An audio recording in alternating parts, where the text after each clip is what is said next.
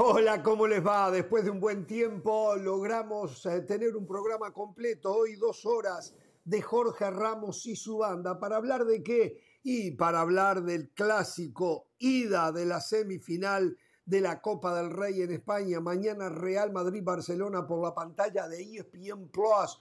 Vamos a contarles las últimas novedades y seguramente vamos a tener opiniones opuestas alrededor de alguna de ellas.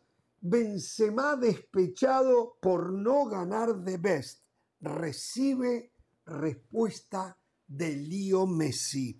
A su vez Ancelotti, como todo un caballero, como se debe funcionar en esto, reconoce a los ganadores argentinos, algo que en esta mesa no reconocieron. La International Board analiza cambios drásticos en las reglas del fútbol. Uno de los cambios hace rato, ¿eh?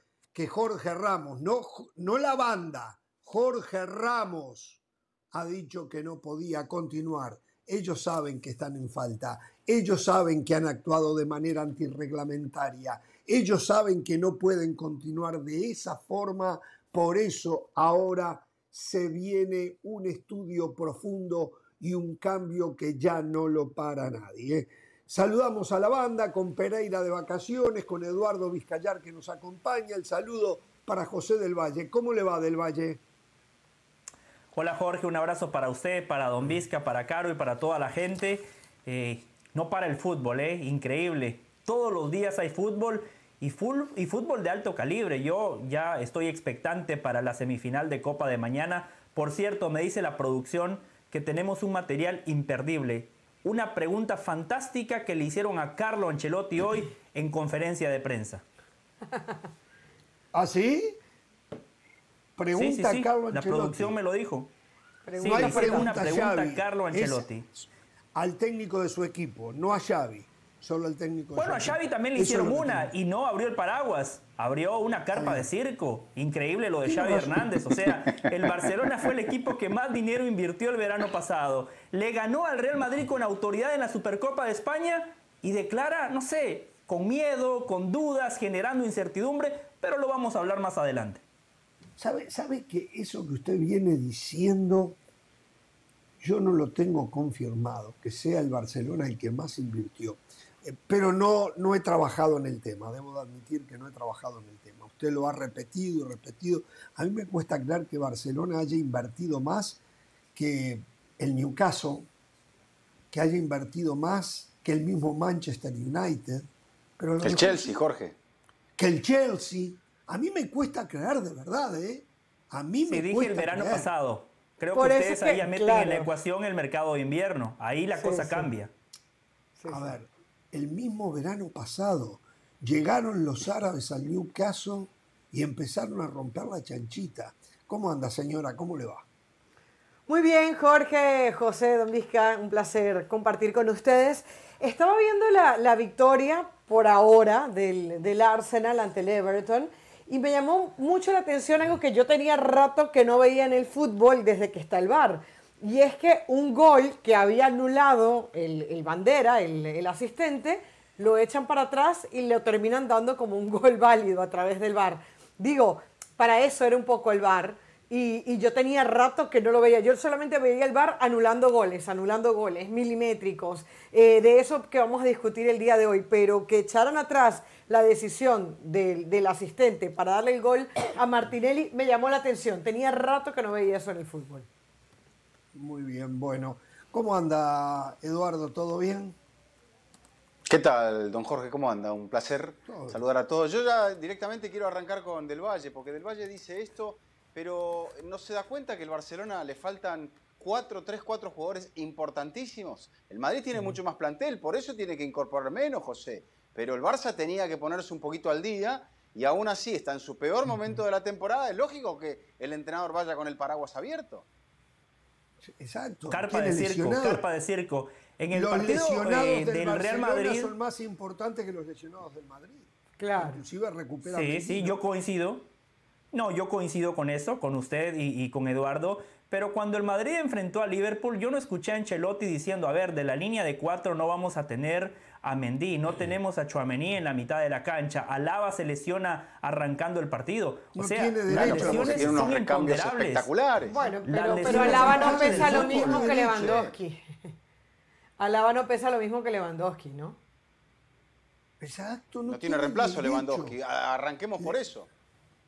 Va a jugar Torres seguramente, Ferran Torres de punta. Seguramente. Por lo menos es lo que nos dice. Por el cual se gastaron 50 millones de euros. si si los gastaron mal es problema de ellos, pero Ferran Torres no le salió barato al Barça. 50 millones de euros pagaron por él.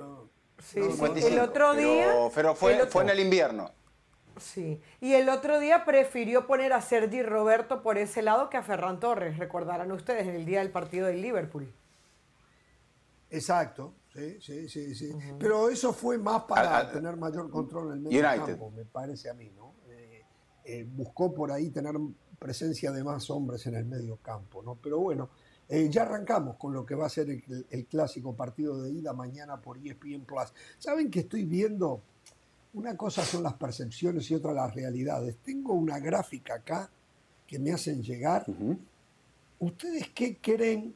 ¿Qué creen si yo les pongo el Manchester City y el Manchester United, desde que llegó en el 2016, creo que llegó Pep Guardiola.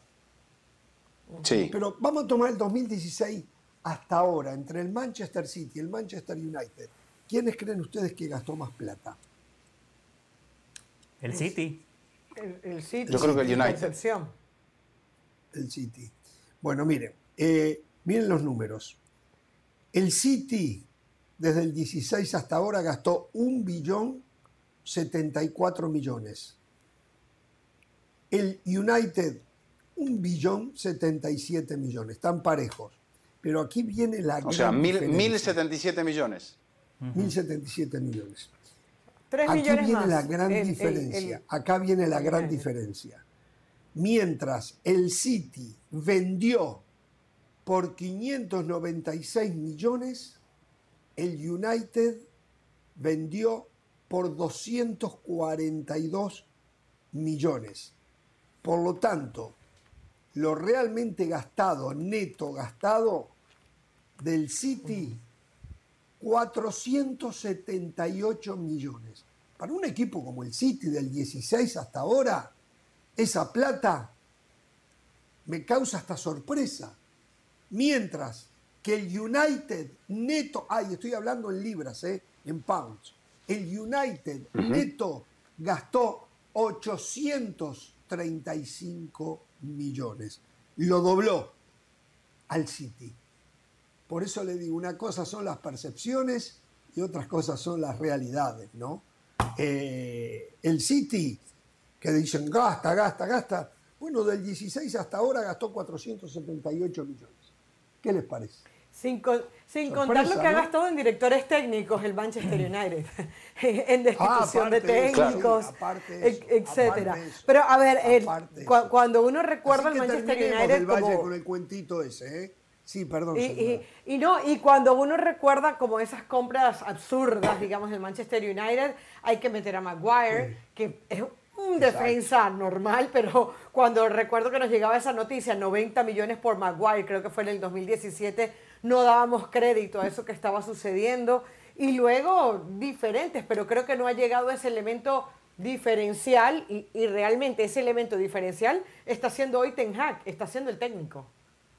Está muy bueno ese tema que, que Jorge pone sobre la mesa.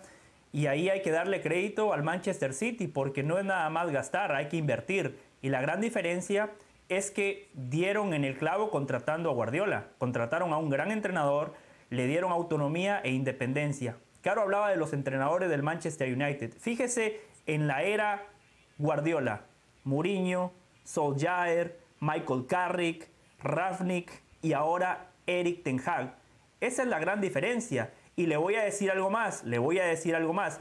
El hecho de que el United haya gastado tanto como el City o más que el City no quiere decir que el Manchester City no ha gastado. Y Jorge, el Manchester City hizo la inversión que hizo para ganar la Champions, la deuda pendiente de Pep Guardiola, pero la matemática es simple. Sin Messi, Guardiola no ha podido ganar la competencia más importante Eso de no Europa. Es lo que estamos discutiendo ahora del Valle. Eso, usted está perdiendo en lo otro y me, me ensucia la cancha. Usted de nuevo, la- ya, ya lo escucharon eso, ya lo escucharon, ya lo escucharon. No, pero Don Vizca eso, no. hermano. Yo No quiero que me escuche Don Vizca. ya- créeme que ya lo escuché, José. No te, no te- ¿Qué va? No, pero eh, Llevamos- la realidad es que Guardiola, aún así, Jorge, es verdad que ha organizado el club, pero no, no nos olvidemos que el City está siendo investigado por manejos y por, por pagos encubiertos, pagos por- que son previos, porque después llegó la investigación del fair play de parte de la UEFA, cosa que superó aparentemente por ciertos tecnicismos este equipo. Pero el punto es que hoy en el fútbol lo que tenemos que empezar a medir, hoy está jugando Osasuna la, la se- la semifinal de la Copa de- del Rey. Y Osasuna es un equipo modesto. Osasuna no puede ir a... le- le- Leía esta mañana un artículo sobre sus dirigentes, sobre Arrasate, sobre sus manejos. Y es un equipo pequeño que tiene que tener mucho cuidado con lo que va a gastar y cómo lo va a gastar, mientras estos transatlánticos Claro. no tienen ese problema. Entonces, podés tener una temporada a pérdida, una temporada sin ganar. El, el United no sale campeón desde 2013. O sea, van a ser 10 años y este año, ahora con la victoria parcial del Arsenal, seguramente tampoco será campeón. Lo cierto es que ha comenzado la, la reconstrucción, va mejor el equipo. Ahora ciertas movidas, porque no nos olvidemos que hace dos años llegó Sancho casi por 100 millones, ahora Anthony también lo pagaron casi 100 millones, eh, por Lisandro Martínez también se pagó una plata interesante, eh, Casemiro, que ha venido a reforzar este equipo, es el gran diferenciador que tiene el Manchester United, pero sobre todo lo que decía eh, Carolina Ten Hag es el hombre que ha cambiado a este equipo, porque le ha dado sentido, ha prescindido de Cristiano. Ronaldo y a partir de ahí las cosas mejoraron. Sabe que había mucha gente, Eduardo, agazapada, esperando el fracaso de Sí, Ten Hag. sí, sí. Iba- e iban a decir, ah, no, pero el problema era Cristiano Ronaldo. La culpa era de Cristiano Ronaldo. Bueno, yo no sé qué están haciendo con todas esas palabras a la noche, dónde la guardan, en la mesa de noche. Eh, no sé qué hacen con De nombres, todas esas palabras. de nombres. ¿Eh? Y usted era uno de ellos. Usted iba a ser uno de ellos. Pero está Bueno, atragantado. pero si usted se refiere a mí, yo estoy aquí, puede verdad, citarme, no hay ningún problema, puede citarme, puede decir José del Valle decía, y le voy a decir algo, le voy a decir algo, les pido por favor a usted, a Don Vizca, a Caro, que al Manchester United no le podemos bajar el listón de calidad. Yo sé que ellos mismos se lo han bajado porque el otro día celebraban la victoria de la Copa de la Liga como que si hubiesen ganado la Champions. La verdad yo sentí Bueno, pena ajena un equipo casi tan seis grande años que- casi seis años que no ganaban categoría. nada, José. Claro, pero Don en este programa, años. en Imagínate este programa, Madrid seis años sin ganar nada. Pero el Madrid una Copa del Rey no la celebraría así, ¿eh? Don Vizca, no la Ay, celebraría te así. Recuerdo, algo, Don ¿qué Vizca. te recuerdo cuando a? Sergio Ramos se le cayó ¿Qué la copa de allá del, 2011 del se le cayó la Copa Ramos, ¿no. Carolina? Esa, esa con vez, goles ¿la en celebraron? posiciones adelantadas. ¿La celebró o no la celebró como, como loco? Y Pero estaban en posición. lo que pasa Era- es que usted no tiene doble moral porque goles. hoy, hoy, hoy usted celebra ese título de la Copa de la Liga y le da una importancia enorme. Cuando Mourinho ganó la Europa League con el Manchester United, usted vino aquí a reírse de Mourinho. Oh, pobre Mourinho, es un fracasado. No, Antes ganaba no la Champions, hoy se tiene que conformar con estos torneos de Bueno, segunda pero, categoría. eh, hoy usted vos decís, esa Copa José, de la Liga. Vos decís que, José, que Guardiola lleva desde 2011 sin ganar la Champions y Mourinho lleva de 2010 entonces. Lleva un año más todavía. Sí. La diferencia, la diferencia es que Mourinho, Mourinho la ganó, la ganó con el Porto, la ganó con el Inter. Guardiola De manera la ganó con Messi. vergonzosa. Con el Inter de manera vergonzosa. Con el Inter Pero de dirigió un Real. Madrid que tenía a Kaká, que tenía a Cristiano Dios, Ronaldo, que por tenía Dios. Dios. Pero era un Real Dios. Madrid que antes de El Chelsea Sí. tenía de todo y después cuando se fue él fue campeón de la Champions. Sí, Del pero Valle ese se Real Madrid, Don Vizca, antes de que llegara quiso. Mourinho, antes de que llegara Mourinho con todos esos grandes futbolistas, era un equipo que tenía cinco años siendo eliminado en la ronda de octavos de final de la Champions. Con Mourinho Y no la bueno, ganó, pero, los Mourinho tres años empezó llegó a a festejar las semifinales. semifinales, festejó la Copa del Rey, José.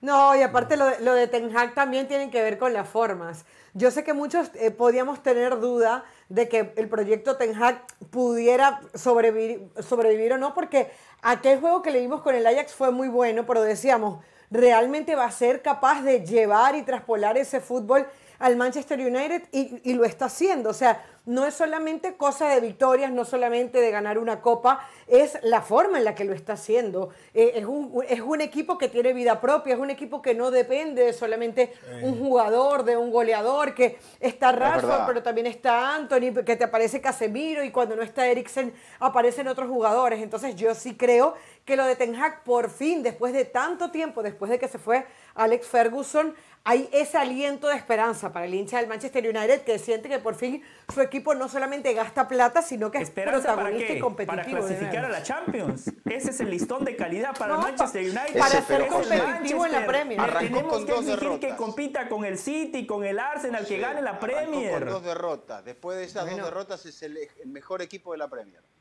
Por cierto, hasta Casemiro viene siendo goleador en ese equipo. Hoy en la FA Cup hizo un gol Casemiro que tuvo que entrar en el segundo tiempo. ¿eh? Hasta Casemiro hace goles. También lo han echado ya. Por cierto, los otros días me equivoqué y Del Valle no me corrigió. Después en las redes me señalaron. Yo había dicho que Casemiro nunca había sido expulsado jugando para el Real Madrid durante nueve años. Me dicen que sí, que fue expulsado dos veces. Yo no la recuerdo. ¿eh? Pero me hubiese gustado que Del Valle cuando hablamos de su equipo. No, no, no, pero creo que usted decía de manera directa. Creo que usted decía de manera directa. creo, creo, que, Casemiro se, se, fue expulsado liga, por, por, doble amarilla. No, no recuerdo si de manera directa. Sí, sí, sí. sí creo que se refería a expulsiones en la Liga Española. Exacto. O sea, que el problema dicen que es no es arreglar los árbitros, el problema es que te descubran, que ese es el, eso parece ser el caso de Barcelona, ¿no? Ese parece ser el caso de Barcelona. Señores, un primero de marzo, un primero de marzo del año 1932 veía la luz mm. el equipo que está en mis entrañas, el equipo que ha llenado el fútbol del mundo de talento y más talento. Un día como hoy, hace 91 años, nacía, se fundaba el Danubio Fútbol Club. Tenía que yo haber pedido el cumpleaños feliz, ¿eh? Las mañanitas, algo de eso, ¿eh? Tenía que haberlo hecho. Por cierto, ¿cómo fue esa ceremonia, Jorge? ¿Cómo fue esa ceremonia inaugural que hicieron ustedes? Cuéntenos, usted que estuvo ahí cuando fundaron no, Danubio. No, no, no estuve ahí. Llegué tarde, se había terminado. Llegué ah. tarde, se había terminado, se había terminado. Pero bueno, señores, un, que, la verdad, gracias. Eh, eh, la mejor y única herencia que... No, no, me dejó muchas herencias, educación, comportamiento, honestidad, pero una de las mejores cosas como herencia fue haberme hecho hincha de Danubio. Yo soy hincha, ¿eh? yo sí puedo decir que soy hincha, no cliente, yo soy hincha. Vamos a la pausa. ¿eh? Al volver nos metemos en el clásico de mañana, en los cambios que se vienen en el fútbol, lo que nos dijo el Tuca anoche en Picante también. ¿eh? Volvemos.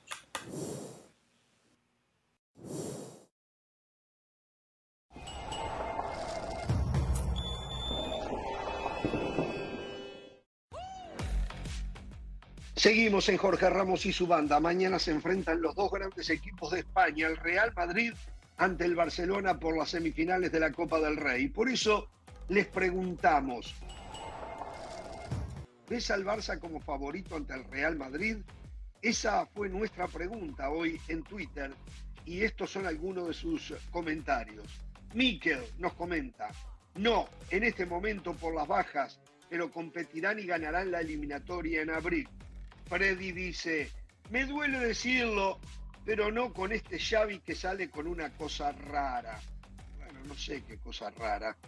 Carlos, no, el Real es demasiado fuerte y siempre encuentran la manera para darlo vuelta y ganar con jugadores como Vinicius y Valverde. Es difícil ganarles. Yo creo que Carlos tiene razón ¿eh? y, va como favorito Real Madrid. Anthony, que gane el mejor. Yo soy del Madrid y solo pido buen fútbol. Ojalá que así sea, Anthony. Muchas gracias a todos los que se suman con sus opiniones al programa y sigan escribiéndonos por nuestra cuenta de Twitter. No se pierdan el gran duelo mañana. Partido de ida, semifinal Copa del Rey Real Madrid-Barcelona. Mañana, 2.30 de la tarde, hora del este, 11.30 de la mañana, hora del Pacífico, solo por ESPN Plus. Por ahora, pausa y volvemos.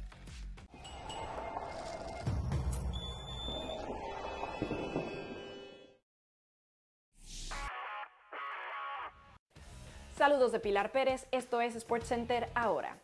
Luka Doncic y Kyrie Irving no terminan por encontrar la química necesaria para ganar partidos. Estando juntos en la duela tienen marca de 1-4 y desde el debut de Irving los Maps han ganado solo 3 encuentros y perdido 5, incluido el de este martes por la noche donde cayeron contra los Indiana Pacers 124 a 122.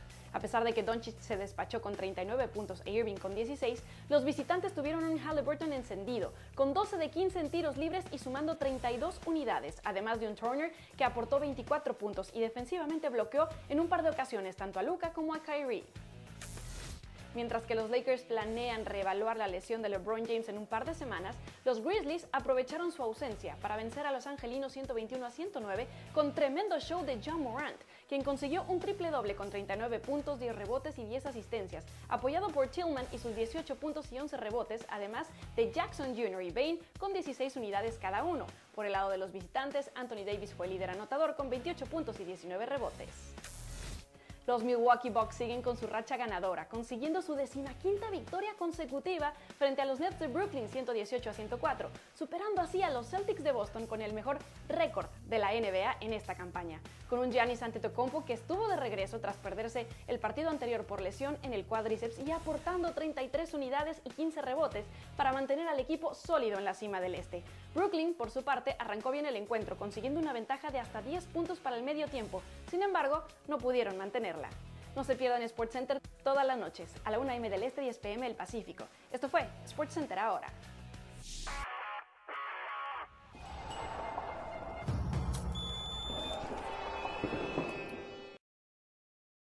Estamos de regreso. Antes que nada, un saludo muy especial, una felicitación muy especial a un equipo que ayer tuvo una jornada heroica. Eh, tengo retorno por si me lo pueden arreglar, se los, se los agradezco. Una jornada heroica. Hablamos de Independiente del Valle que ganó la Recopa Sudamericana triunfando desde el punto penal sobre Flamengo. Le había ganado el partido de ida en Ecuador por 1 a 0 y fue ayer a Río de Janeiro. Estaban empatados 0 a 0 y en el minuto 95, 96 eh, Georgian de Arrascaeta, el uruguayo, hizo el gol del empate.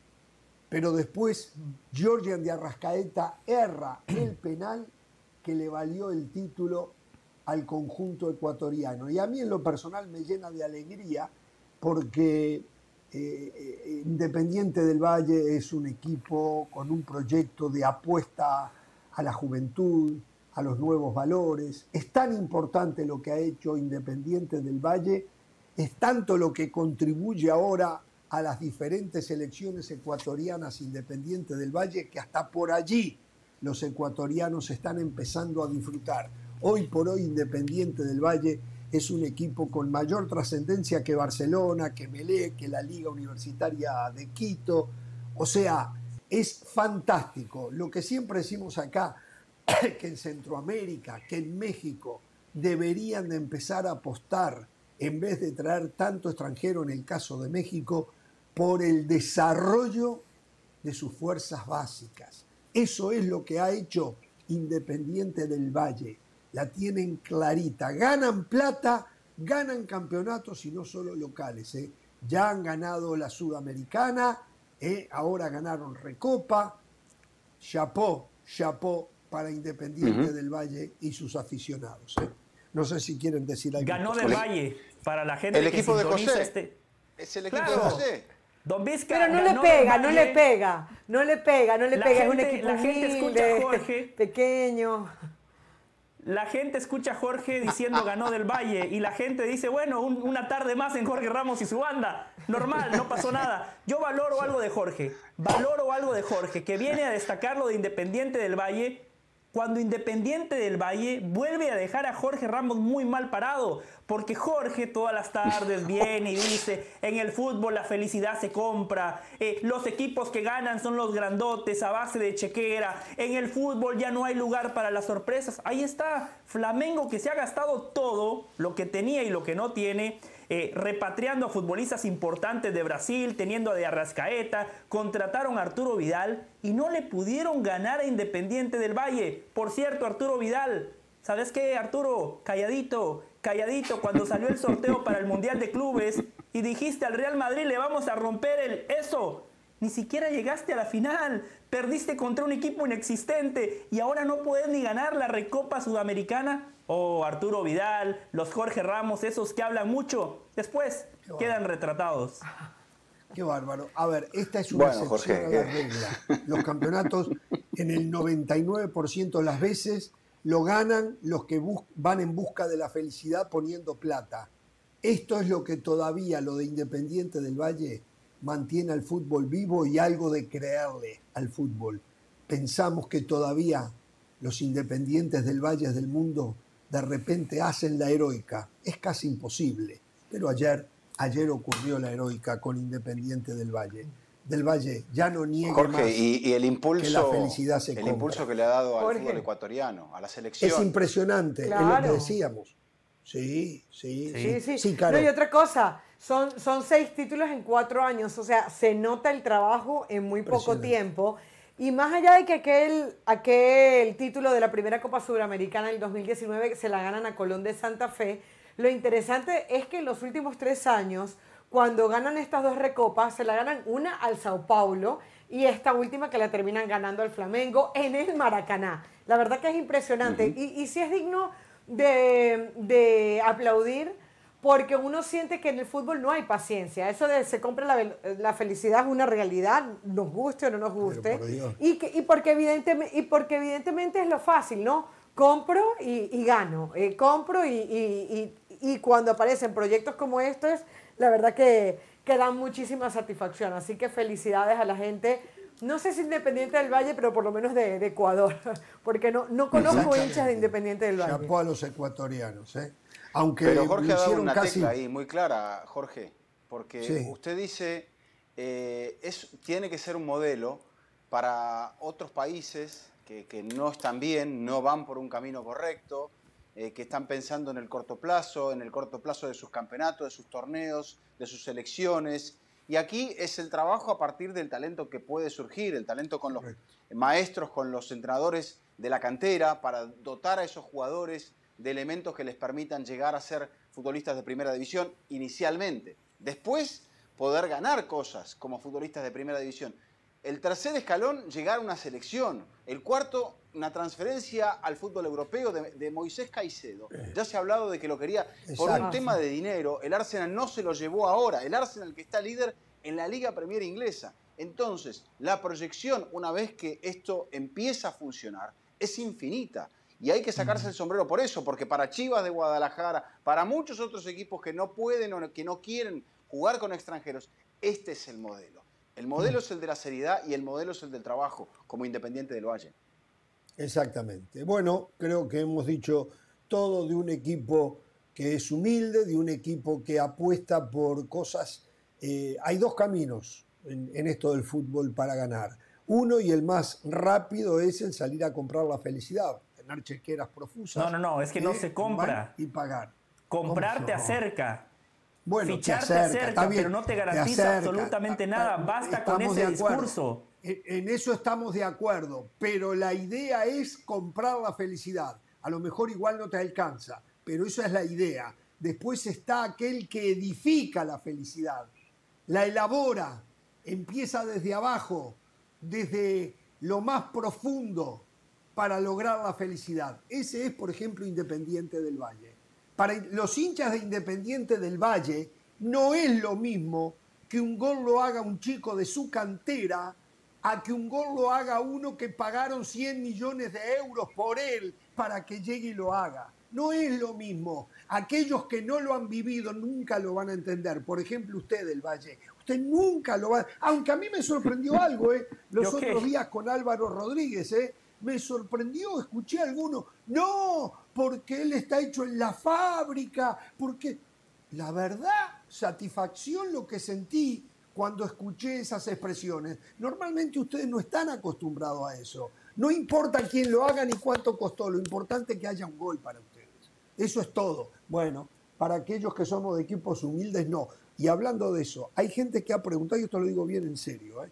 todo el mundo sabe, José del Valle es de eh, el Real Madrid. Hernán Pereira. usted lo recuerda todas las tardes, sí. y de comunicaciones. La señora Caro... no, no, no, no, no, ni, le interesa el fútbol del país de la, la del Valle. La señora de la sala. A ver qué me va a decir a mí, a ver qué me va a decir a mí.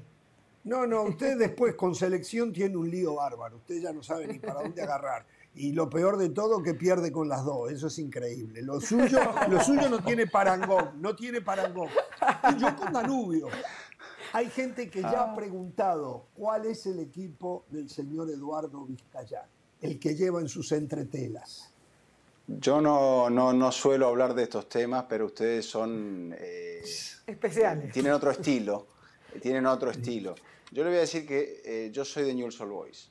Pese a que ¿Newell's Old Boys? su amigo, sí, señor. Pero usted es rosarino. Su amigo el señor Matei no, no, no. Mi padre era de Newells, entonces me hizo de Newells. Fue el primer equipo que yo fui a ver. Así que, Perfecto. ¿qué le puedo decir? O sea, eres bielcista, eres bielcista también. Perfecto. Eh, ah, eh, mi hermano mayor era de River.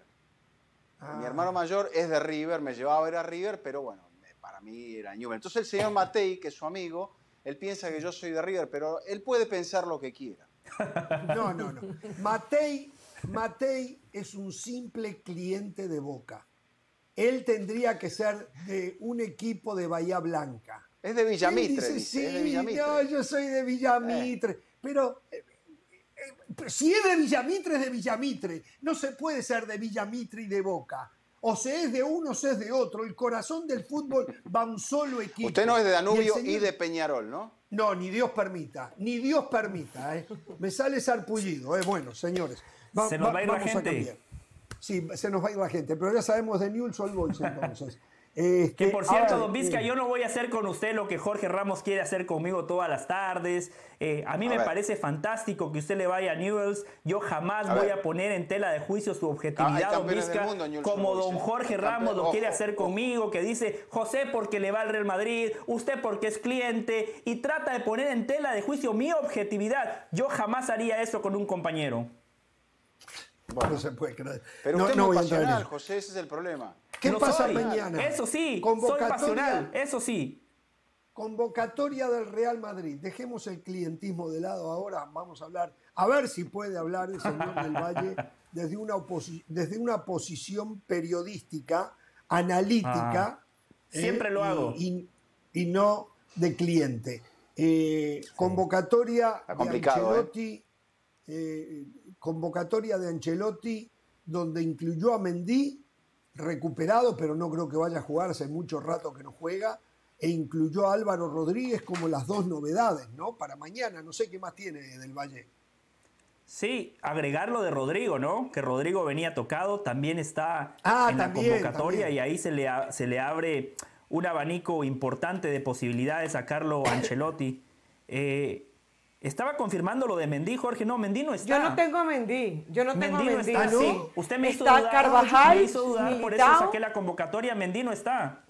Sí, ah, está Carvajal, Militao, ¿eh? Vallejo, Nacho, Odriozola, Lucas Vázquez y Rudiger. Esos son los defensas de, del Real Madrid. O sea, no está ni, ni Alaba ni Mendy, correcto. Ni Alaba ni Mendy. Sí, exacto. Ah, Serían las dos bajas importantes. Eh, yo creo que eh, eh, en, todas las previas hay ciertas posiciones donde Carlo Ancelotti no tiene dudas. Tomando en cuenta que no está Lava, creo que todos sabemos cuál va a ser la línea de cuatro, ¿no? Rudiger y Militao. por derecha seguramente va a jugar Carvajal y por izquierda Nacho, que cada vez que juega siempre cumple. obviamente en la portería Courtois. Después en la mitad de la cancha, en la mitad de la cancha uno se imagina que Tony Kroos va a estar, uno se imagina que Modric va a estar porque el fin de semana en la liga no fue titular y habrá que ver quién es el tercer mediocampista, seguramente Federico Valverde. Y después, Carlo Ancelotti en los clásicos, en lugar de jugar con tres delanteros, generalmente suma un cuarto mediocampista. Si suma un cuarto mediocampista puede ser Chuamení. Si quiere jugar con tres arriba, seguramente va a jugar Rodrigo, eh, Vinicius y Benzema. Pero yo creo que Ancelotti en este tipo de cotejos apuesta por un poquito más de equilibrio para tener cuatro mediocampistas y allí eh, en esa formación Federico Valverde es el que se desprende para cumplir ese rol de tercer delantero cuando el Madrid tiene la pelota. Eso, eso. Yo, yo pienso más bien que adelanta a Valverde. O sea, ver a Valverde en esa primera línea de tres Creo que ahí tiene más opciones. Ha jugado con Ceballos, puede usar a Chamení, puede usar a Camavinga, puede usar a Cross, pero eh, eh, quien pueda utilizar por ese lado derecho más adelantado, yo creo que Valverde es más garantía porque aparte es un jugador que ya sabemos lo que tiene, tiene gol, tiene asistencia. Y, y, a ver, te estás enfrentando al Barcelona. Yo creo que poner a estos jugadores de jerarquía va a ser la prioridad de Ancelotti. Eduardo. Hmm. A ver, eh, este 11, Courtois, Carvajal, Militao, Rudiger, Nacho. Sí. Modric, Chuamení y Cross. Sí. Valverde a la derecha como falsa, falsa punta, Benzema y Vinicius. ¿Puede repetir los mediocampistas, Don Vizca, que lo perdimos un segundo? Por dentro, por lo menos, tal vez al eh, aire se escuchó, pero por dentro no lo escuchamos. Eh, necesito un teléfono nuevo, ¿eh? Eduardo necesita un teléfono. Modric. no, va, por la línea, eso no va por el sí, Es Modric, eh, Chuamení y Cross, Valverde como tercer delantero o cuarto mediocampista, Benzema y Vinicius. Claro. Perfecto, sí. Bueno, eh, el Real Madrid llega con la obligación, porque es el local, eh, porque está lejos en la liga, aunque no quiere decir que la perdió, no estamos sugiriendo eso eh, me parece a mí que es el más obligado de los dos eh, para poder tener algún título en este año futbolístico. También está compitiendo en la Champions, que no debería de ganarla, pero es el Real Madrid. Es el Real Madrid. Mm. Como equipo no es bueno. como equipo no es candidato a ganarla como equipo. Como, como suertudo es factible que la pueda ganar. Yo nunca en mi vida vi un equipo con la suerte que tiene el Real Madrid y la calidad de sus jugadores, que la verdad es excepcional. Este, eh, a mí me parece que la postura del Real Madrid va a ser más agresiva que la del Barcelona. La del Barcelona va a ser de enfriar el partido, de entretener la pelota. Gaby va a ser más volante que nunca. Arriba aparentemente jugarían Rafinha. Ya les vamos a dar eh, el, equipo del Barcelona, Rafinha con Torres. Eh, y, Barcelona creo que lo que va a tratar es de no desprotegerse, de tener líneas juntas. Eh, y por ahí una línea de Le doy el 11 que nos da Moisés Llorens. Con, la línea de lateral derecho, con la velocidad de Vinicius. Araujo se debate bien con Vinicius. Este, así que bueno, cuéntenos el 11 que nos está dando Moisés Llorens. Esto es lo que nos dice nuestro compañero desde Barcelona, el corresponsal que más sabe del Barça. Terceg en, la portería, cuatro en el fondo, Araujo de lateral, los centrales Cundé, lateral por izquierda Valdé y hay una duda para ver quién va a ser el segundo defensa central. Eric o Christensen, Eric García o Christensen. Esa es la duda que tiene Xavi Hernández según nuestro compañero Moisés Llorens. En la mitad de la cancha, Busquets de John y Kessie. Arriba, Rafinha, Gaby y Ferran Torres. Ese sería el posible 11 del Barcelona, con la duda en la defensa central, si Christensen o Eric García. La falta de Pedri en Barcelona me parece que es fundamental. Es el hombre que le da, eh, le da orden. El fútbol. Eh, es el toque de distinción, le da pausa, le da aceleramiento y le da gol, porque últimamente ha llegado mucho al gol. Está perdiendo eh, tal vez a su mejor hombre junto con Lewandowski, que tampoco va a estar. Eh, digo, yo soy un atrevido si pongo en tela de juicio la carrera de Lewandowski, pero insisto algo que ya he dicho acá, me gustaría que tuviera un poquito más de, que vibre un poco más Lewandowski. A veces lo veo tan frío, tan frío, eh, y me parece que tiene la obligación cuando el, será eso, no sé, cuando el equipo parece que se está cayendo, una figura como él tendría la responsabilidad de vamos, vamos, vamos. Y no lo veo nunca Lewandowski en esa postura de vamos, vamos, vamos, que es tan importante dentro de la cancha. Pero digo, soy un atrevido de nuevo, ¿eh? un hombre que se ha ganado todo, que se ha aburrido de hacer goles, pero, pero, pero es como yo lo eh, veo. yo yo creo que a, Lewandowski...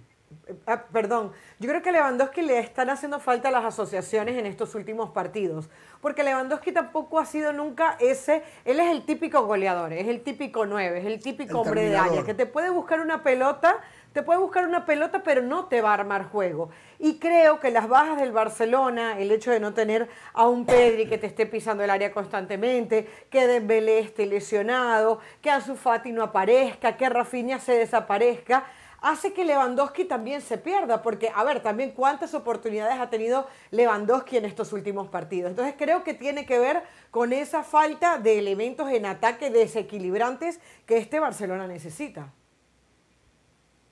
Sí, eh, volviendo al tema de Lewandowski, eh, Jorge y Caro, eh, en Alemania se solía decir que hasta que el Bayern gana esa Champions de la pandemia, que no era un jugador de, partido grande. Sí había deslumbrado con el Dortmund aquella tarde que le hizo cuatro goles al Real Madrid eh, cuando Klopp era todavía el entrenador. Pero después se decía que en las instancias importantes fallaba, que en la época de Guardiola él, no era el jugador que había marcado la diferencia como se suponía y que el Bayern insinuaba pero no concretaba. Entonces, eh, cuando gana la Champions ahí se, se, van las dudas. Pero ahora también, en este momento con el Barça, donde el Barça más lo necesitaba, el otro día no apareció, bueno, terminó lesionado y ahora no va a estar en este clásico. Entonces, ahí están un poco las dudas sobre él, ya es un jugador grande encima de todo, los problemas físicos, lo más normal es que le vayan a aparecer. Y ahora eh, Xavi creo que tiene una postura ideal para tratar de hacer un partido cuidadoso. O sea, le faltan figuras, es un equipo que está jugando de visitante cuando estamos hablando de una serie de ida y vuelta, entonces al Barça le queda inicialmente me parece esa, ese recurso fácil, de decir, si hacemos un buen partido defensivamente, a la vuelta, que va a ser dentro de un mes, vamos a llegar todavía con opciones. Correcto, correcto. Por eso eh, yo creo que mañana es el Real Madrid. Coincido eh, prácticamente en todo lo que ustedes han comentado. Agregaría lo siguiente, lo de Pedri.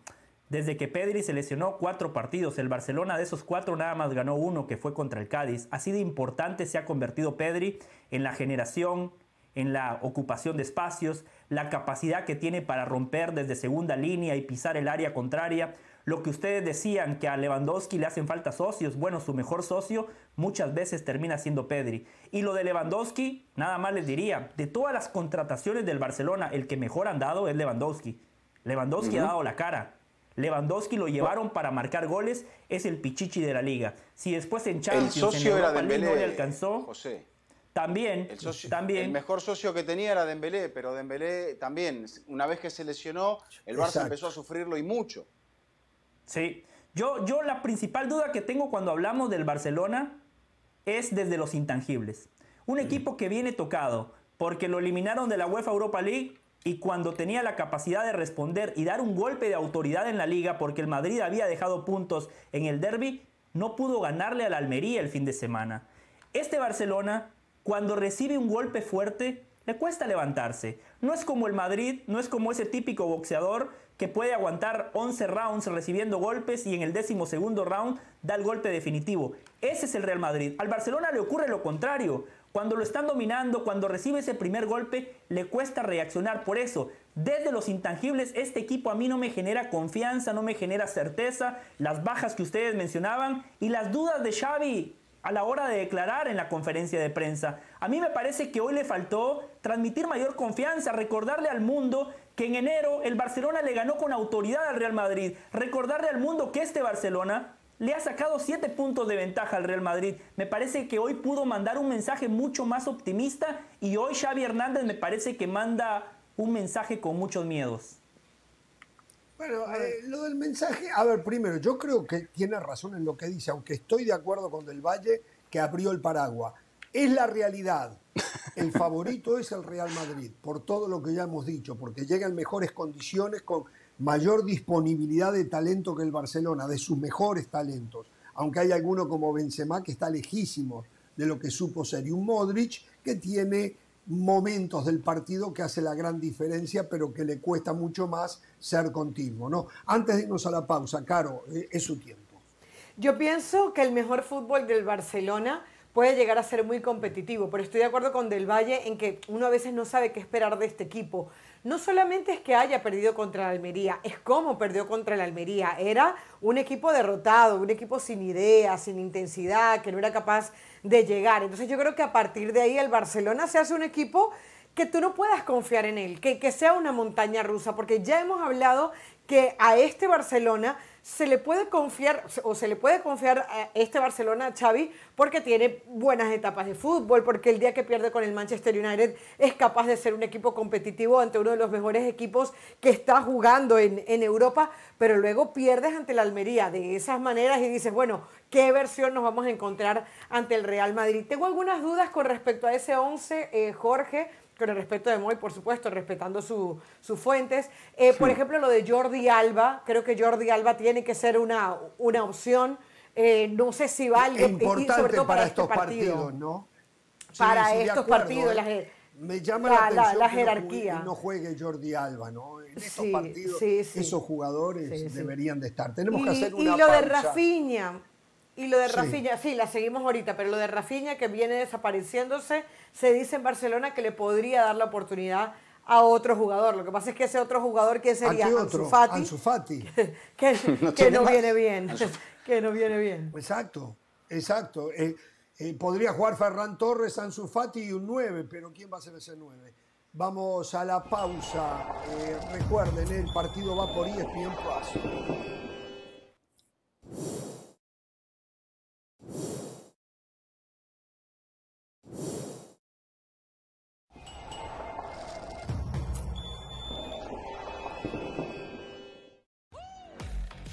No se pierdan el gran duelo mañana. Partido de ida, semifinal Copa del Rey Real Madrid-Barcelona. Mañana, 2.30 de la tarde, hora del este, 11.30 de la mañana, hora del Pacífico, solo por ESPN Plus. Por ahora, pausa y volvemos.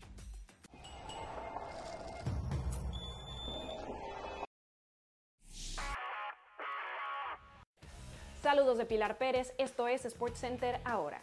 Carlos Alcaraz anunció su baja del abierto mexicano de Acapulco luego de sufrir una lesión el domingo pasado durante la final del torneo de Río de Janeiro contra el británico Cameron Norrie. Según informó el mismo tenista en sus redes sociales, sufre de una distensión de grado 1 en el isquiotibial de la pierna derecha, que lo llevará a estar de baja varios días lamentando mucho su ausencia en el torneo mexicano por segundo año consecutivo, expresó su deseo de volver a las canchas lo antes posible para preparar el torneo de Indian Wells. Rafael Nadal se bajó de los torneos de Indian Wells y Miami debido a una lesión del flexor en la cadera izquierda de la que se sigue recuperando desde el abierto australiano. Su ausencia de ambos Masters pondrían en predicamento su posición en el top 10 del ranking mundial, del cual no ha salido durante 18 años de manera ininterrumpida.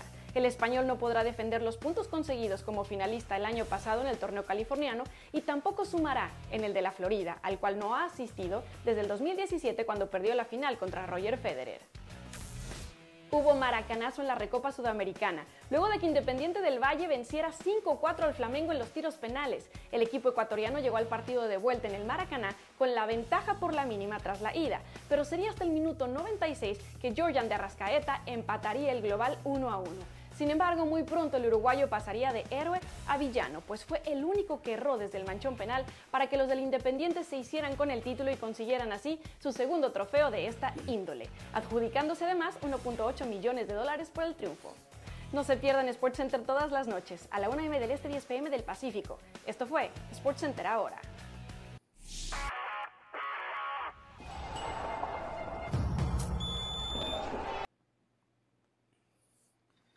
A ver, varios partidos eh, ya terminados en el día de hoy. En la Copa del Rey, el Osasuna le ganó el partido de ida al Athletic Bilbao por 1 a 0. Eh, el Osasuna será el rival del que gane la otra semifinal entre Real Madrid. No, perdón, falta la revancha, veremos. Falta la vuelta. Entre Osasuna y Athletic Bilbao saldrá eh, uno de los finalistas que irá contra el ganador de la llave Real Madrid-Barcelona. En la Premier League, el Arsenal no afloja. le ganó 4 a 0 al Everton que se cae a pedazos, ¿eh? con dos goles del brasileño Martinelli. Buyaco Saka hizo uno, fue el de apertura, y Martín Odegar, uno de los descartes del Real Madrid. Eh, en el otro partido, el Liverpool le ganó 2 a 0 al Wolverhampton. Jugó Raúl Jiménez de titular. Goles de Van Dijk y de Salah para un Liverpool que está en serios problemas de clasificar a la Champions del año que viene. En la FA Cup, el Southampton de local perdió 2 a 1 con el Greensby Town. El Burnley le ganó 1 a 0 al Fleetwood Town. El Manchester United es una máquina desde que se deshizo. Bueno, Manchester United le ganó 3 a 1 al West Ham United. Eh, y el Sheffield United le ganó 1 a 0 al Tottenham Hotspur. Eh, y después, bueno, hubo Copa de Francia en. No, no, no, lo de Santi Jiménez lo mencionó porque lo dijo en la pausa. Sería bueno que, que ah, al aire. Sí, sí, sí, sí, sí, sí. Con gol de Santi Jiménez, el Feyenoord le ganó al Herenberg por 1 a 0. Esto es Herenberg, la Copa de Holanda o de Países Bajos, ¿eh? gol de él. Y ahora en Copa Libertadores de América, el torneo de clubes más apasionantes que existe, Huracán y Boston River de Argentina y Uruguay respectivamente en Parque de los Patricios empatan 0 a 0. Más tarde Independiente Le el Nacional Atlético de Minas Gerais enfrente a Carabobo. Digo, mm. usted del Valle se, se hace cliente de Carabobo. ¿Quién? ¿Yo? ¿Por qué? Por su nombre tan particular. Podría. Mire, por la, batalla, ¿Cómo? ¿Cómo, Eduardo? Es que fue una batalla, la batalla de Carabobo. Bueno, aparte claro. siempre fue una, La señora de la sala sabe Un estado, sí. Valencia, el, Carabobo es, el equipo de Valencia, es el, es el tinto regional y queda en el estado Carabobo. Que para ustedes es raro, para mí es un, es un chiste tonto, pero está bien. No, hay, hay, una avenida en el barrio de Flores que se llama Carabobo, para mí no es tan... Nunca ah, tuvo un doble sentido, pero bueno. Ahí se paró Pereira, empezó a mirar cuando hicieron la avenida y Pereira miraba, miraba, Lo que pasa es que él es de Mar del Plata, por eso. Sí, él es de Mar del Plata. Perdón, del Valle. No, no, ahora que Jorge mencionaba lo del Wolverhampton, eh, Raúl Alonso Jiménez ha cumplido un año sin marcar un gol en la Premier. Eh, no no es para matarlo, o sea, lo, por lo que pasó, eh, es un milagro de que siga bien, es un milagro de que siga jugando. Es un milagro que siga jugando, José. Claro, exacto, e, es lo que digo, totalmente de acuerdo. Y es una lástima porque viene esa lesión cuando era el delantero mexicano del momento en Europa. O sea, se hablaba de que un equipo más grande en Inglaterra lo quería fichar, viene esa lesión, no ha vuelto a ser el mismo. En la selección que era el delantero del Tata Martino, más allá de que el técnico argentino siguió confiando en él, claramente Raúl Alonso Jiménez no estaba para seguir siendo el titular. Una lástima. Ya sonó los mexicanos Tecatito Corona. Sí, perdón, adelante, Eduardo.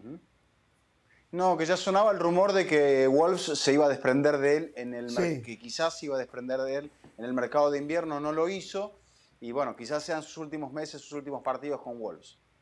Exacto. Em, solo para decir que mm, eh, Tecatito, Corona va a entrar, va a entrar en la convocatoria de Jorge Sampaoli para el partido frente al Atlético de Madrid este próximo fin de semana, así que tal vez vea sus primeros minutos después de la grave lesión que tuvo y que lo ha tenido alejado tanto tiempo de los terrenos de juego. ¿eh? Bueno, estábamos en el tema de la previa del partido de mañana Real Madrid-Barcelona. Les aclaro algo terminado el partido en ESPN Plus, el después del partido, aquí en Jorge Ramos y su banda, con las jugadas más importantes, más trascendentes, todas las polémicas, todo aquí en Jorge Ramos y su banda, tan pronto termine el partido que usted lo ve en ESPN Plus. ¿eh? Eh, ¿Algo más que ustedes quieran decir de lo que puede pasar mañana? Sí, a ver yo quiero hacer eco de algo que decía Eduardo, en lo cual yo coincido.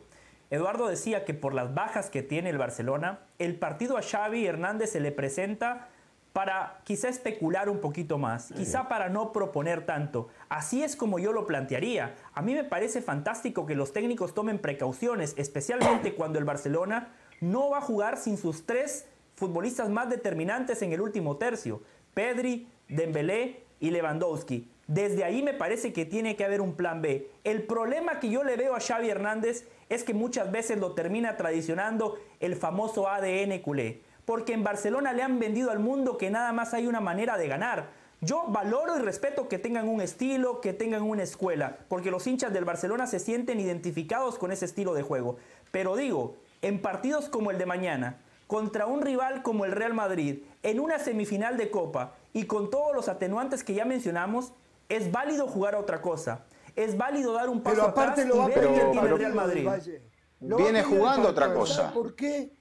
porque Vinicius es la carta ofensiva que tiene este el Real Madrid.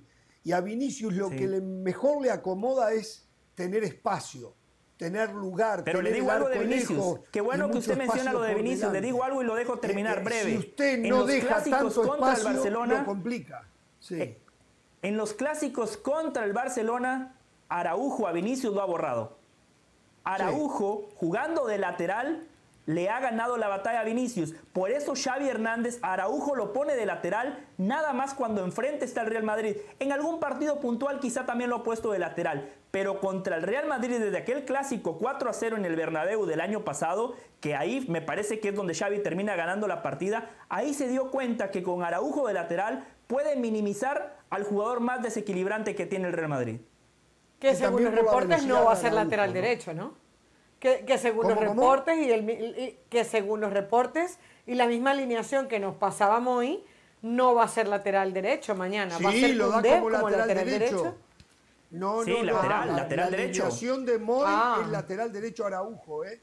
Con sí. y la oh. duda está entre Christensen y Eric García, creo el mm. otro, ¿no? Sobre la izquierda.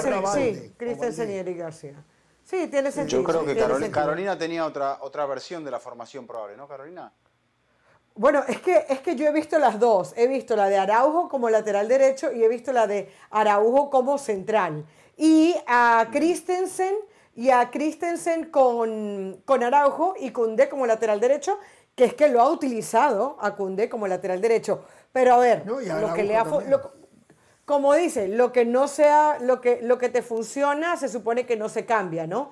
Y cuando ha jugado ante el Real Madrid, Araujo lo ha hecho por ese lado. Pero no estoy de acuerdo con Del Valle en que, en que Xavi tenga que cambiar su manera de jugar. Xavi es un técnico que sabe perfectamente lo que quiere, cómo lo quiere, cuando lo quiere y cuál es su estilo. O sea, ponerse a inventar porque tenga tres bajas y juegue ante, el Real Madrid, creo que sería traicionarse a él mismo. El día que le ganó cuatro goles por cero, con todo y que no le faltaban estos hombres, bueno, el Barcelona supo plantear su partido. Eh, darle espacios. tomar precauciones nada más. No, no, pero es que, pero, a ver, ¿a qué te refieres con tomar precauciones? A no tener la pelota, porque, eh, a ver, tú me dices, es que no quiere renunciar al ADN Barcelona. Es que el ADN Barcelona es tener el balón, ser protagonista, tratar de llegar luego, que eso le salga bien, que, se, que tenga contundencia, que genere jugadas de peligro, es otra cosa. Pero yo creo que el Barcelona, no solamente Xavi, estos jugadores no saben jugar a otra cosa. Sí, sí. Eh, pero igual, de todas maneras, creo que puede ser el equipo más corto, más juntito. El tema es manejar la pelota, que lo puede hacer muy bien Barcelona, más allá de que no tiene a Pedri, que de los hombres eh, es el que mejor conjuga eh, esa forma de juego. tener la pelota, estar juntos, no dejar muchos espacios para Vinicius y no desesperarse por el gol. No desesperarse por el gol, porque un empate me parece a mí que es un muy buen negocio para Barcelona. Obligado mañana está el Real Madrid. Eduardo.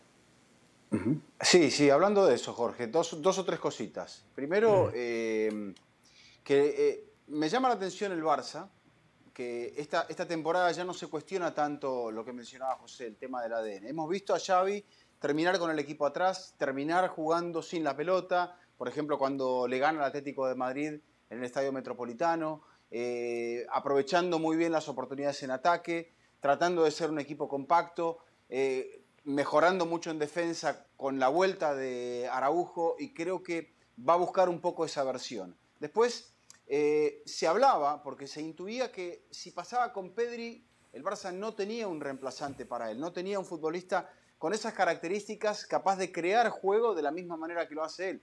Y por eso había insistido hasta el final del mercado de verano en Bernardo Silva. Porque Bernardo Silva le podía dar eso. Lo que sucedió es que no se pusieron de acuerdo con el precio. El Barça no podía elevar su, su pago y su cotización hasta más de una determinada cuota, que no sé si eran los 40 millones de euros o algo así, y el City no, se quería, no quería desprenderse del jugador.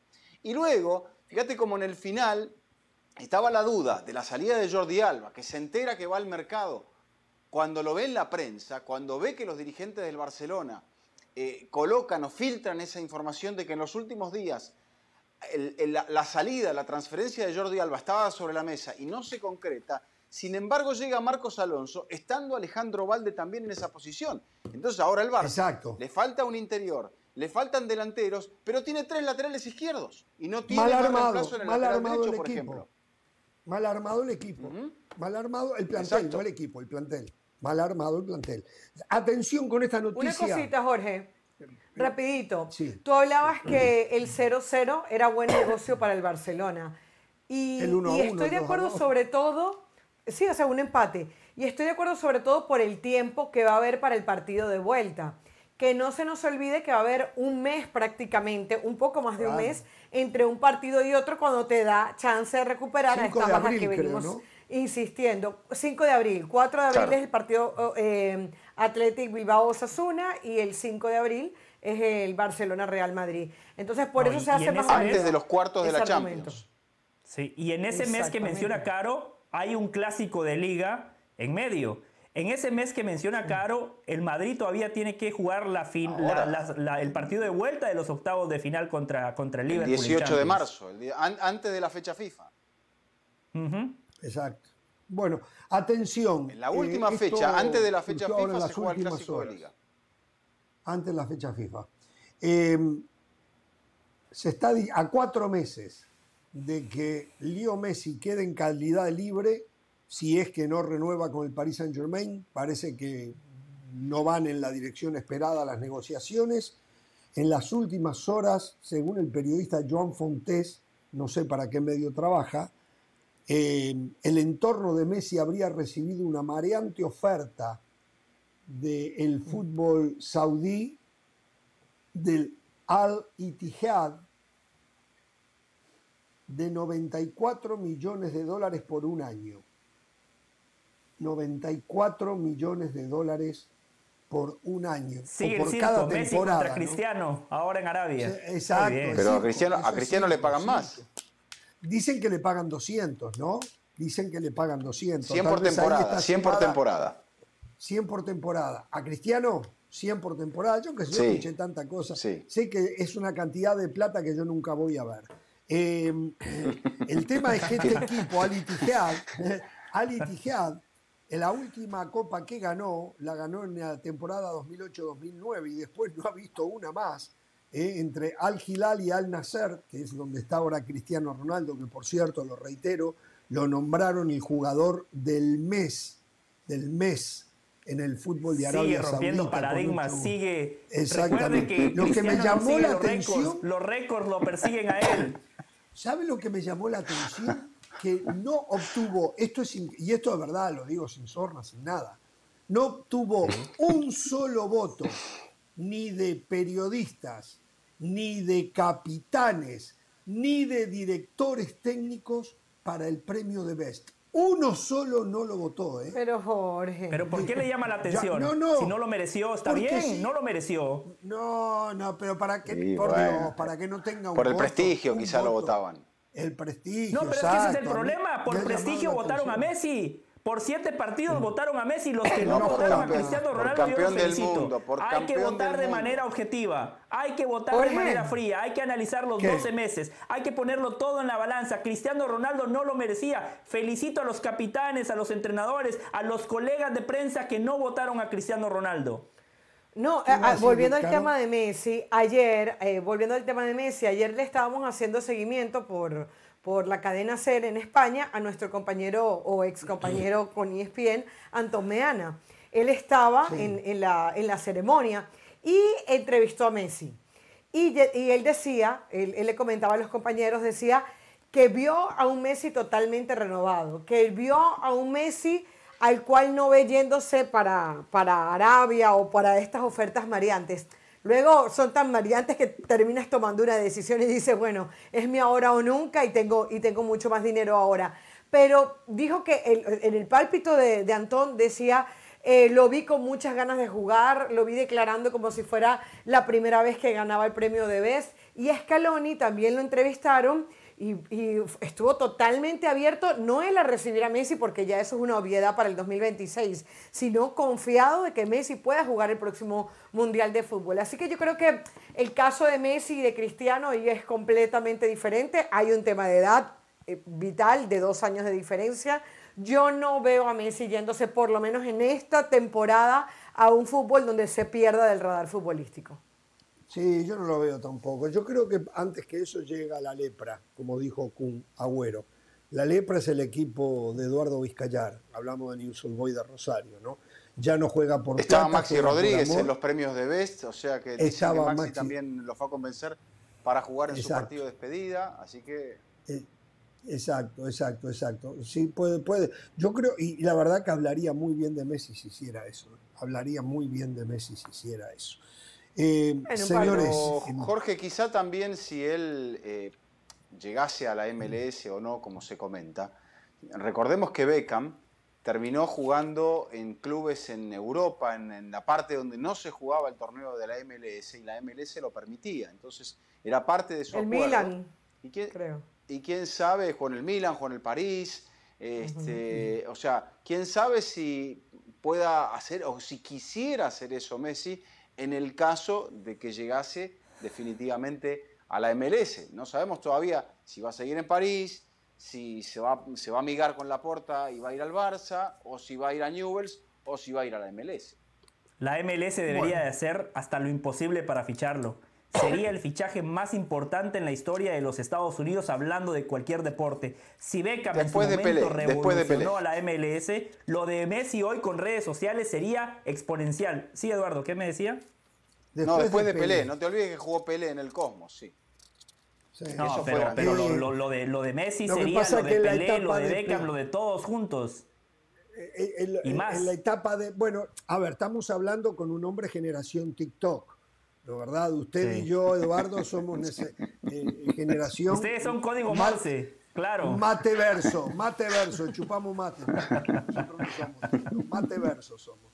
Eh, eh, a ver, Pelé, lo de Pelé fue fantástico, pero ¿qué pasa? Messi llega en, un momento de la historia del ser humano donde el circo, el circo, el circo armado por el clientismo, las comunicaciones, las redes sociales, todo, tienen un nivel que no lo tenía para el impacto que hoy se pueda lograr, que no lo tenía Pelé en aquel momento. De todas maneras, eh, yo estaba en este país cuando llegó Pelé, yo relaté partidos de Pelé en el Cosmo, eh, eh, fue impresionante, llenaba los estadios Pelé donde iba llenaba los Pero Jorge, antes de Pelé, punto, ¿cuánta gente iba al fútbol antes de Pelé? ¿Cuánta gente veía el antes de Pelé? Mil personas. Hay gente que conoció el fútbol por Pelé. Hay gente que conoce el fútbol por Pelé. Sí, sí. Y hay gente que en Estados Unidos va a conocer el fútbol por Messi. Hay que traer a Messi. Era el mundial acá. Yo sabía, hablaba con mis vecinos, no sabía que se estaba jugando la Copa del Mundo. No tenían idea que estaba jugando Estados Unidos. Antes que usted naciera había fútbol, ya existía el fútbol del Valle. Antes que usted llegara a este mundo ya había fútbol. Sí, lo sé. Eh, le voy a decir, la presencia de Pelé, algo que se ha hablado muy poquito, nada, yo en alguna oportunidad lo dije, pero esto me lo dice a mí el dueño del Chicago Steam, movilizó a los propietarios de la NFL, del tackle ball, que lo que hacían era impresentable. Compraban los equipos de fútbol que tenían problemas para financiarse, para sostenerse, los compraban, los sostenían un par de temporadas y los desaparecían. Así fue que mm. se terminó eh, fundiendo, desapareciendo la NASL. ¿eh? Pelé había tenido un impacto tan grande, tan grande, que estos hipermillonarios se movilizaron inmediatamente y desestabilizaron aquella liga, la NISL. Esto a mí me lo dijo Pero, el señor Stern. Jorge, era tremendo lo de aquellos años. Beckenbauer, Pele, eh, Johan Sí, sí, George sí, Best. O sí. sea, Carlos habían Alberto. traído Sí, figuras, sí, Carlos Chinaglia. Alberto, Cubillas. Sí, sí, este, sí, era Cubillas, tremendo. sí, sí. Después Tremendo, llegó tremendo, Valderrama. tremendo. Exacto. Entonces se metieron los dueños de la NFL. Por eso cuando empezó la MLS y empecé a ver a dueños de equipos de NFL adquiriendo franquicias de la MLS, yo dije, esto no tiene vida, va a ser muy corta. Me equivoqué, por suerte, me equivoqué. Los dueños de la MLS se dieron cuenta, o, los dueños de la NFL se dieron cuenta que el verdadero deporte del mundo es el fútbol y que el, el tackle ball sí tiene su presencia aquí en los Estados Unidos, pero que no tiene posibilidades de crecer más allá de las fronteras. Entonces se han metido Bueno, y hoy son dueños de muchos equipos en la partidos Premier en Inglaterra, partidos en Alemania, partidos en México. con- a usted, con- con yo sé que no le gusta la NFL. con Yo sé que no le Hasta gusta ahí la nomás, NFL. hasta ahí nomás, el modelo José. de negocios NFL nadie lo puede discutir. José, más, ¿por llegan qué no han hasta hecho Canadá una y hasta México. De ahí ¿Por no qué pasa no han nada. hecho una corre, no pasa más nada, terminemos con ese cuento, por Dios, no le por favor, yo no soy parte de esa mentira. Es más, miren, les voy a tirar una estadística. Les voy a tirar una estadística. Por Dios, Jorge por Dios. Ramos ha ido a ver un partido del Inter Miami las mismas veces que fue a ver a los Dolphins y después Sí, viene acá y defiende la MLS y le pega a la NFL. Una vez fue Fui a ver al Inter. Miami, una vez fue a ver a los Dolphins. Eso es un golpe bajo, es un golpe bajo. Sí, no, estoy acostumbrado, ya no me, no me queda ni moretones, eh, ya estoy acostumbrado a eso. es con- y falta el otro, falta el otro.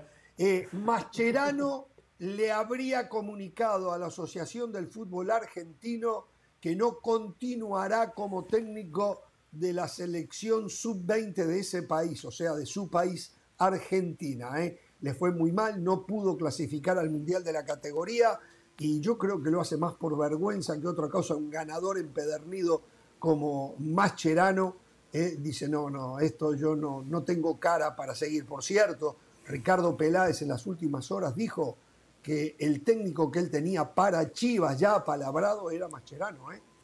y después vino que lo corrieron y bueno, él era el que iba a suplantar a Leaño en Chivas, Mascherano, ¿eh? Este, y que no llegó al Inter Miami porque quería tener su propia academia, me contaban acá, eh, y que el Inter Miami la sostuviera, pero que la academia fuera de él. Inter Miami dice, no, nosotros vamos a tener nuestra propia academia, porque se habló, se habló de que iba a venir a jugar Sí, sí. al Inter Miami. Quería pagar y darse el vuelto, claro. quería pagar y darse el vuelto. Qué jugador, ¿eh? Qué jugador. Vamos a la pausa, volvemos. Los cambios que se vienen en el fútbol, tenemos que hablar de ellos.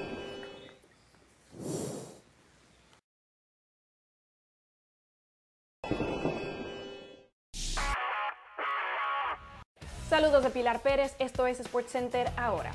Los Miami Dolphins todavía no han tomado una decisión sobre si ejercerán o no la opción de quinto año del mariscal de campo Tua Tagovailoa. El coach del equipo de la Florida, Mike McDaniel, confesó que él y el gerente general Chris Greer todavía lo están discutiendo. La fecha límite para dar a conocer su decisión es el primero de mayo.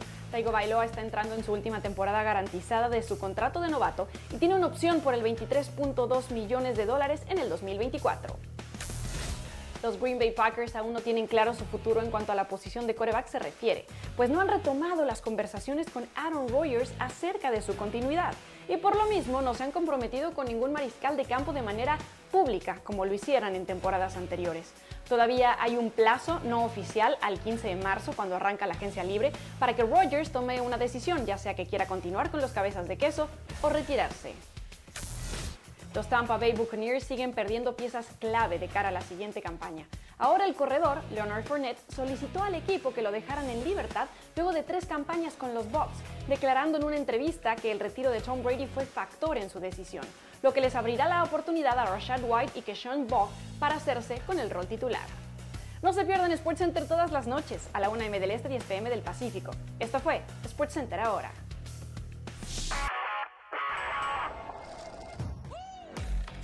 No se pierdan el gran duelo mañana partido de ida, semifinal Copa del Rey Real Madrid-Barcelona. Mañana, 2.30 de la tarde, hora del este, 11.30 de la mañana, hora del Pacífico, solo por ESPN Plus. Por ahora, pausa y volvemos.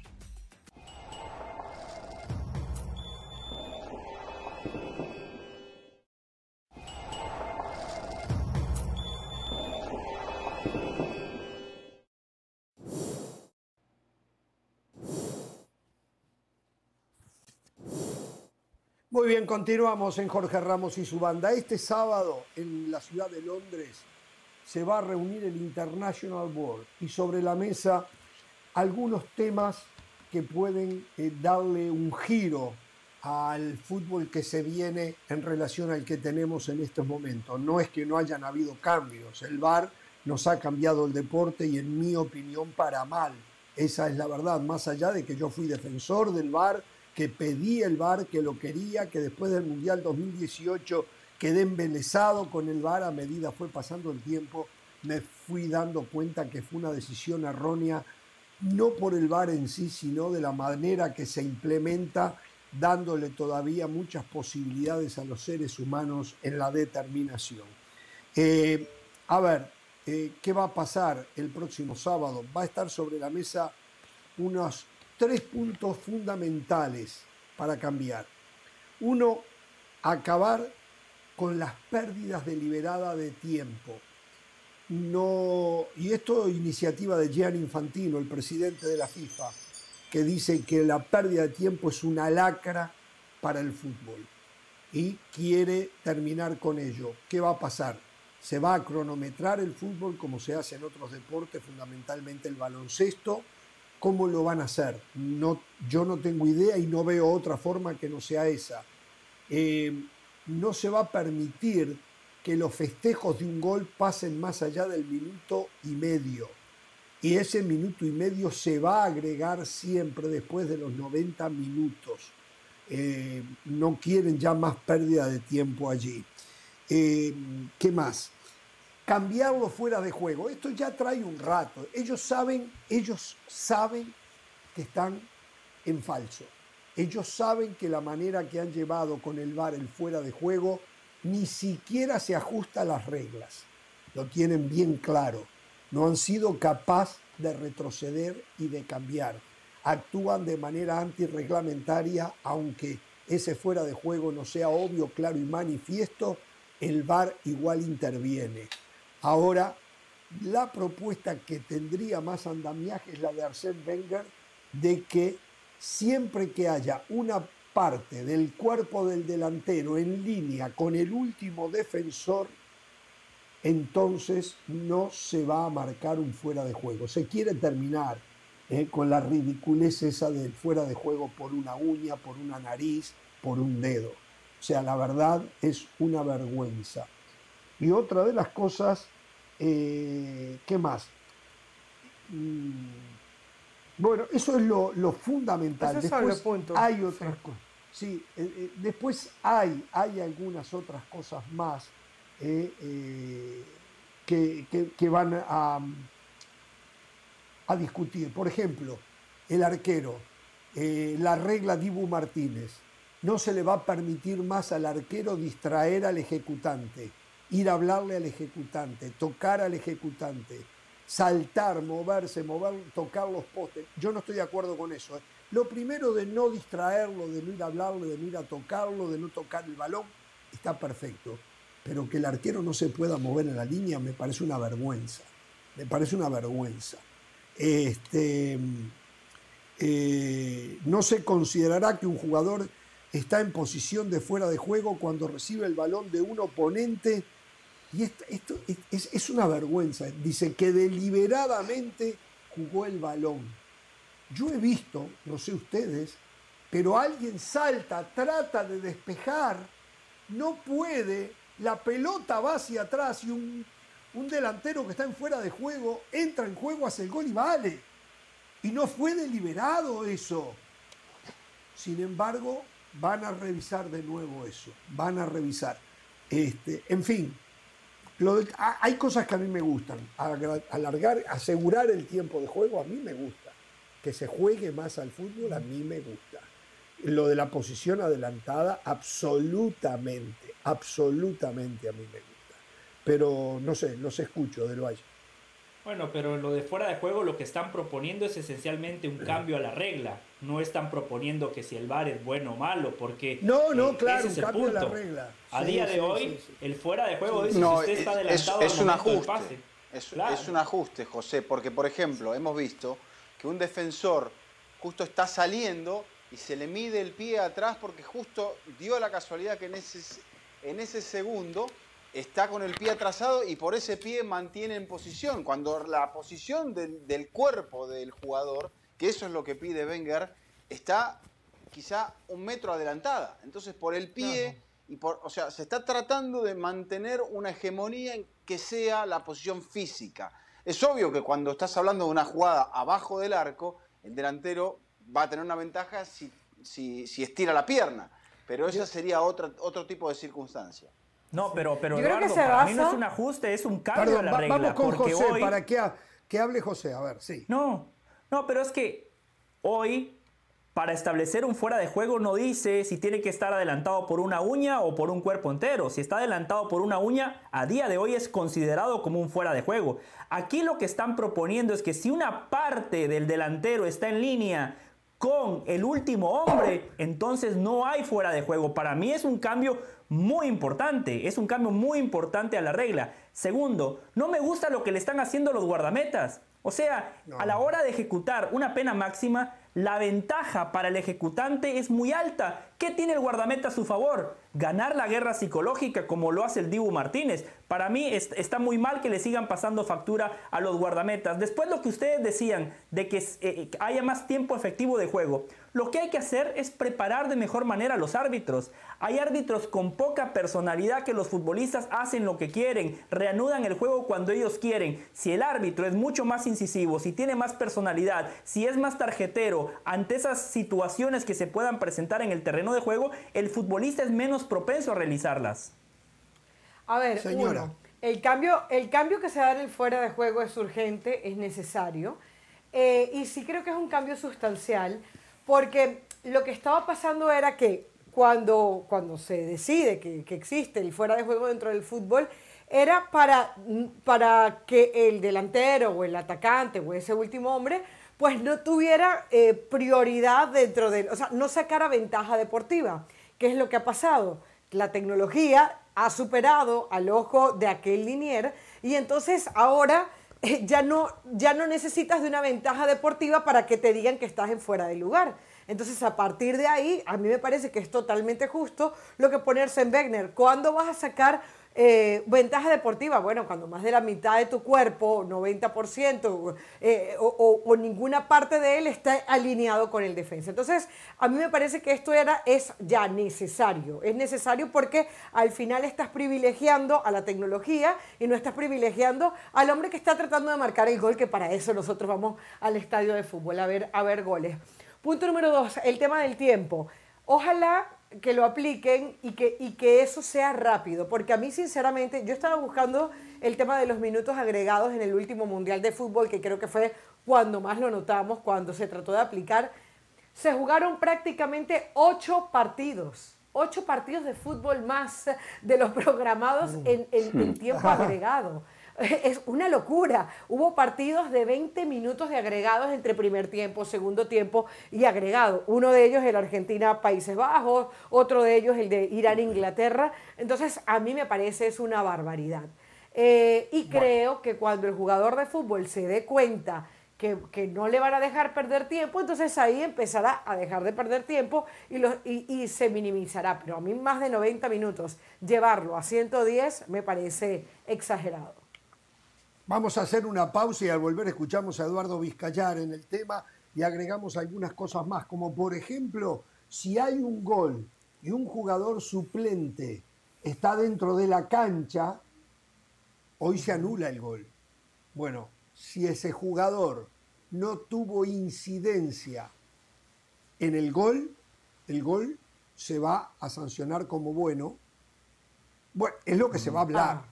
Se sancionaría como bueno. Ah, entonces bajo el reglamento actual, el tercer gol de Argentina en la final de la Copa del Mundo contra Francia no debió de contar entonces, ¿no? Algo que señalamos, no, al revés, pero que después, al revés. después, no, no, no debió de contar porque había ah, un futbolista dentro de la cancha. Ahora lo que Jorge Ramos dice que la regla que están proponiendo es que si, ese jugador no tiene incidencia, bajo el reglamento euforia, actual, José, era un momento de euforia. no debió de contar, es algo factual. Cuando Guatemala esté a punto de ser campeón del mundo, hablamos. No.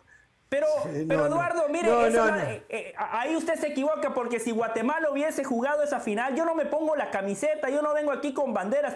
Dijera exactamente lo mismo.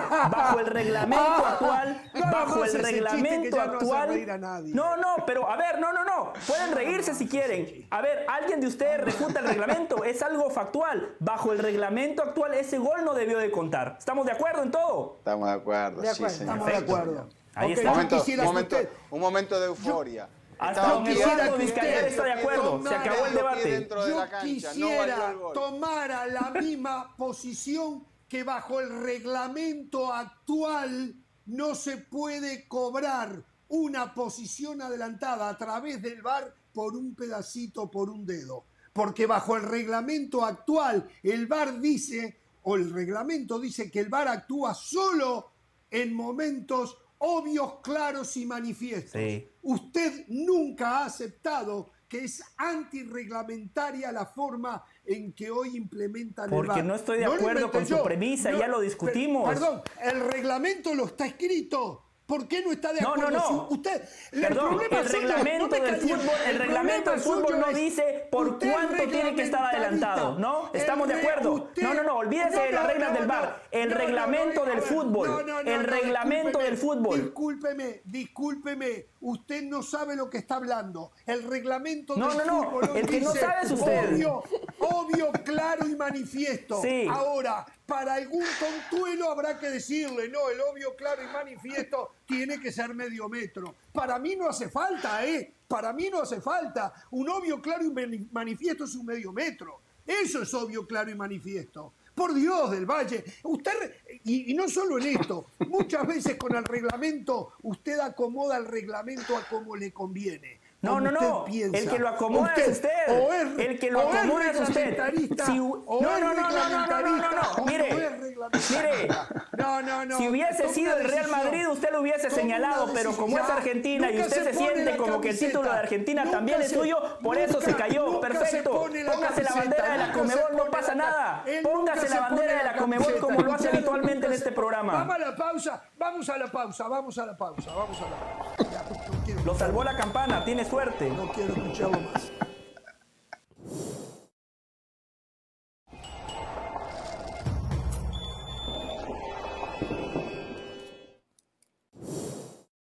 Bien, continuamos en Jorge Ramos y su banda. Bueno, de todo esto creo que también quiere opinar el señor Eduardo Vizcayar, de lo que hemos dicho ya, ¿no? Y los cambios que se podrían venir. Algunos de ellos van a venir porque si los quiere Gianni Infantino, eh, eh, es un hecho que van a ocurrir, ¿no? Es una cuestión de generación, pero en absolutamente todo. Será el hecho de que hemos visto otro juego donde a veces había errores humanos con los árbitros, pero nunca pensábamos que íbamos a encontrar a este fútbol de lupa, de líneas trazadas, eh, casi como las yardas donde se mide en el fútbol americano, porque ese no es nuestro fútbol. Eh, eh, antes la para la posición adelantada veíamos la posición de, la persona. Porque decíamos, yo estoy aquí, estoy aquí. No es que mi pie, por más que yo pueda marcar el gol adelante o el defensor venga saliendo, es donde yo estoy, el juez de línea miraba la línea de los cuerpos. Entonces ajustaba a lo que veía y si lo veía más o menos en línea, decía, vale la jugada. Porque se le daba a la derecha al delantero. ¿Había errores? Siempre los hubo. Se pitaron penales que no era, bueno, y se dieron goles que no era. Yo ahí, el ojo de halcón para eh, la tecnología de la línea de meta me parece me gusta. sí, claro. Situaciones que agilizan al juego y le brindan mayor justicia. Pero esto nos trajo más ruido y más problemas. El tiempo perdido en el Mundial, la FIFA lo compensó agregando muchos minutos. No creo que esa sea la fórmula. Me parece que hay muchas situaciones donde los equipos frenan los partidos, con eh, demora al iniciar el arquero, con eh, artimañas para quedarse tirado en el suelo. Eh, eso hay que acabarlo, porque esa no es parte del juego. Sí, en la picardía del penal creo que se le puede poner un límite al arquero, pero no impedirle que se mueva en la línea. Puede ir, no sé, a ver si la pelota está bien colocada, pero es para eso está el árbitro y hay que confiar en el árbitro. Pero yo creo que de ahí a dar la pelota y de ahí a darle una charla al oído, a mí hasta lo propio del Dibu Martínez, para que no crea José que lo veo solamente con la camiseta, hay ciertas actitudes que no me parecieron del todo buenas. Porque aparte, después vemos partidos mm. donde cuando hay un equipo que está sufriendo, ¿qué hace? Empieza a cortar el partido, el arquero se tira, se tiran los jugadores y eso el árbitro es el que lo tiene que controlar. Pero eh, no estoy de acuerdo aunque cambiemos el fútbol para decir vamos a jugar solo 60 minutos de tiempo neto y que se pare el cronómetro. Yo no sé si todavía estamos preparados para ver esa clase de fútbol. Jorge, hay una cosa que, yo quiero, que yo quiero acotar aquí. Recuerdo el día que le hicimos una entrevista a Javier Castrilli, me parece que es de las mejores entrevistas que hemos tenido en la banda. Y al final, Cuando recuerdo que le preguntaba, le, recordaba y le, preguntaba y le decía, ¿qué recomendarías tú para, para, toda, para todo esto que hemos venido hablando más de una hora? Y él decía, bueno, al final se trata de no perjudicar al deporte, de no perjudicar el fútbol. Yo creo que hay algo que no podemos perder en el fútbol y que va a ser imposible que esté escrito todo, y es el sentido común. Cuando tú tienes 22 personas en una cancha, cuando tú tienes a un árbitro principal, lo único que tú necesitas es que esa persona que toma las decisiones, uno, conozca lo que es ser futbolista, que conozca lo que es el deporte y conozca el sentido común. Con esas tres herramientas y evidentemente conociendo las reglas del fútbol debería ser suficiente. No hay que buscarle tanto, tantos hilos negros, no hay que buscar tantos detalles. Es hacer jugar este deporte como Pero, todos Carolina, conocemos, hoy, que el partido fluya. Hoy los árbitros tienen un gran protagonismo. Sí.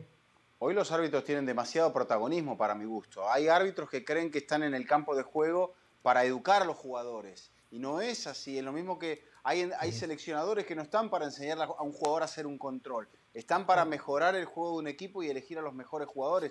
Yo creo que esa posición del árbitro educador o, regidor tiene que aplicar las normas. Howard Webb, que trabajó, eh, fue un gran un fenómeno, trabajó aquí con un fenómeno. Bueno, él está tratando de reclutar para el arbitraje inglés jugadores que no hayan llegado a primera división, que no hayan podido convertirse en profesionales. ¿Por qué? Porque él interpreta que alguien que ha estado en un campo de juego jugando a un nivel más o menos alto, o sea, Del Valle podría ser un buen árbitro para Howard Webb porque ha jugado al fútbol. Entonces, ellos van a saber interpretar mejor el espíritu de la regla, que eso es lo que me parece que ahora no se está interpretando correctamente. Estamos de acuerdo. Hay muchas cosas. Eso que se han inventado, dependiendo para qué equipo, ¿no? De que uy, le tapaba la visión al arquero y el remate viene de 30 metros, el arquero tuvo tiempo. No, no, no, hay que terminar. Pero eso no se lo han inventado, eso está en el reglamento. Eh, eh, eh, otra, otra, bueno, lo, lo pusieron. No, esa, unas veces sí, otras veces no. Eso es, exactamente, dependiendo quién sea. El bueno, pero, pero perfecto, pero ese, es, ese es un tema paralelo, porque ahí estamos hablando de unificar criterios. Pero lo que Jorge dice es que se lo inventaron, que no está en el reglamento. No, sí está en el reglamento. Todo lo que está en el reglamento es de acuerdo. Jorge Tenemos que encontrar la manera de unificar criterios.